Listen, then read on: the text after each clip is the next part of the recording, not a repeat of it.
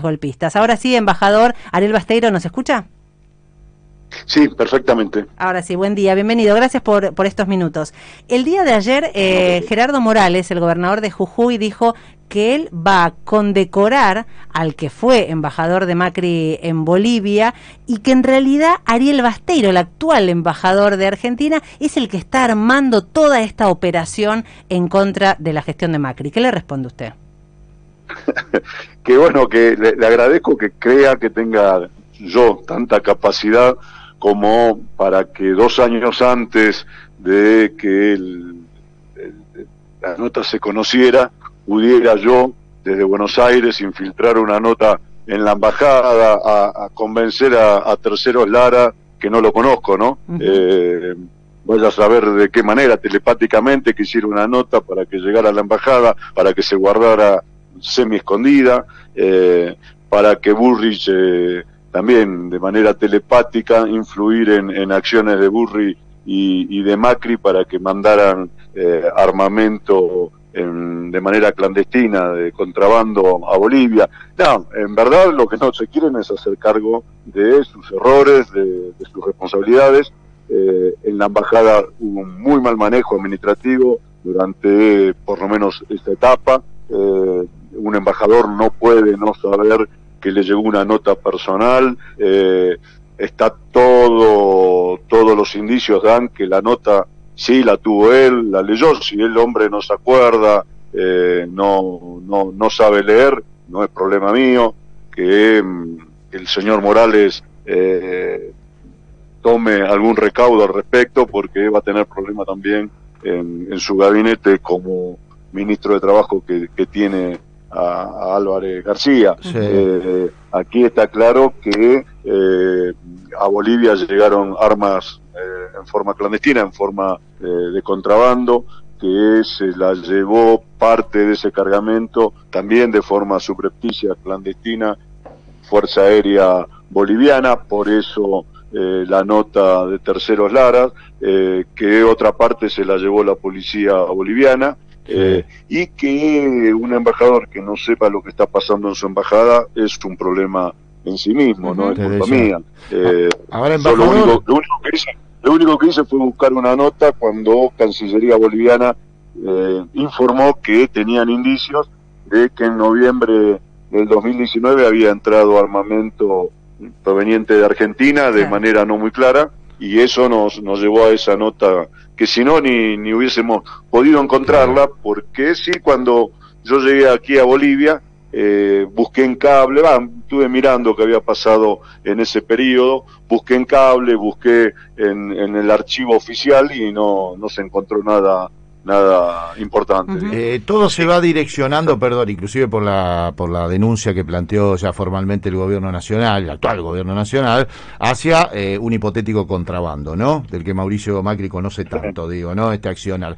Ayer hubo declaraciones públicas de su antecesor, de Normando Álvarez García, que dijo, no estuve involucrado en algo raro, pero pudo haber existido un circuito paralelo en un momento de anarquía e irregularidades. A ver, cuando pienso, a ver, eh, asocio, ¿no? Circuito paralelo, ergo contrabando. Claro. Está mal, está, mal la disquisición, digamos, la hipótesis. Yo, yo tengo, tengo una percepción, yo creo que eh, tanto, tanto el jefe o el agregado de gendarmería como el agregado de defensa aquí en Bolivia, mm. junto con Álvarez García, sabían de que llegaba un envío que iba a ser donación, entre comillas, eh, a, la, a la policía y a, y a la Fuerza Aérea. Si ellos supieran o sabían, si ese...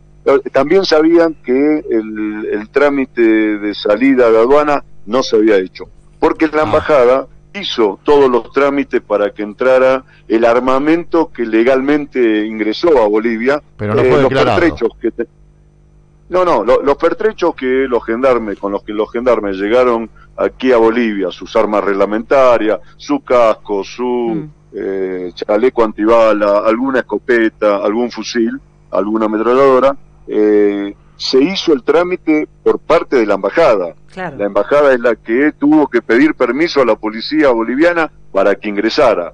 Ahora, en ningún lado, en una larga lista de armamentos y municiones, en, cantidades normales, 2.000 municiones, 1.000 municiones, eh, en ningún lado de esa larga lista figuran los 70.000 cartuchos de AT-1750, eh, los, las, balas de goma, ¿no? Los cartuchos de bala de goma, ni figuran los gases lacrimógenos. Entonces, eh, yo creo que eh, las personas que tenían relación con Fuerza Aérea y que tenían relación con la policía, sabía que ese, eh, que, ese cargamento llegaba eh, dentro del avión, pero no dentro de lo que estaba declarado. Claro, eh, correcto lo cual es un contrabando.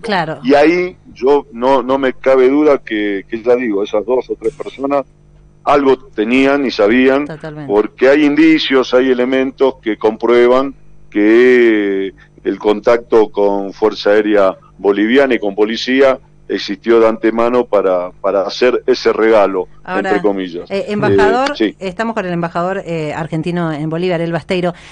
también recuerdo que una de las frases que, que usted compartió es, esto puede dar más involucrados. Y, y, se me viene a la cabeza la visita de la hija de Donald Trump en ese momento a la provincia de Jujuy, en, en, pleno momento sensible, y se hablaba de esta, este apoyo, esta presión barra financiamiento, asociación eh, incluso de Estados Unidos, eh, además de Argentina con la administración de Macri, ¿puede ampliarse la participación internacional eh, atrás del golpe contra Evo Morales? Por supuesto, por eso que Bolivia está tan preocupada y tanto el presidente como el canciller hablan de un pequeño plan cóndor, porque diez días antes de que se conociera esta situación de la carta que, de agradecimiento de Tercero Laras a la Embajada Argentina, eh, se descubrió y se hizo público el envío por parte de Ecuador de más de 2.000 gases lacrimógenos, algo que tuvo mucho impacto en la prensa boliviana, quizás no fuera de Bolivia, pero sí aquí en Bolivia, lo cual este caso de Argentina es el segundo caso que se comprueba de financiamiento, ayuda externa al, a la dictadura de Áñez y en contra de Evo Morales. Si le querés sumar lo que sucedió en Jujuy con la visita de la hija de Trump en el mes de septiembre, fue uno o dos meses antes de los acontecimientos del golpe. Eh, es cierto que Estados Unidos tiene un, muy eh, una muy amplia chequera para financiar ONGs, eh, muchas de ellas con vínculos muy fuertes con la derecha norteamericana, con el Partido Republicano, que algunos entienden que pudieron haber tenido algún nivel de responsabilidades en lo que fue los incendios de la Chiquitanía. Eh, un mes antes del golpe se generaron también condiciones de esmerilamiento, de desgaste del gobierno de Evo, incendiándose todo Santa Cruz de la Sierra o, o, toda la, el sector agrario de Santa Cruz de la Sierra, y ahí sí hay muchos, no tengo pruebas como para confirmarlo, pero hay especulaciones de que hubo financiamiento externo, ahí coincide que para ese momento en Jujuy estuvo la hija de Trump, estuvo Fabri, el canciller, eh, el, propio gobernador Morales, que debería preocuparse de lo que pasa en su provincia y, no andar echando culpas ajenas en este momento cuando lo único que hicimos nosotros es destapar las ollas podrida que generó su gobierno. ¿no? Eh, embajador, gracias por estos minutos en las 7.50. Le mandamos un fuerte abrazo. Dale, gracias. Hasta la vuelta. Hasta luego. Ariel Basteiro, embajador, representante diplomático argentino en Bolivia. 750.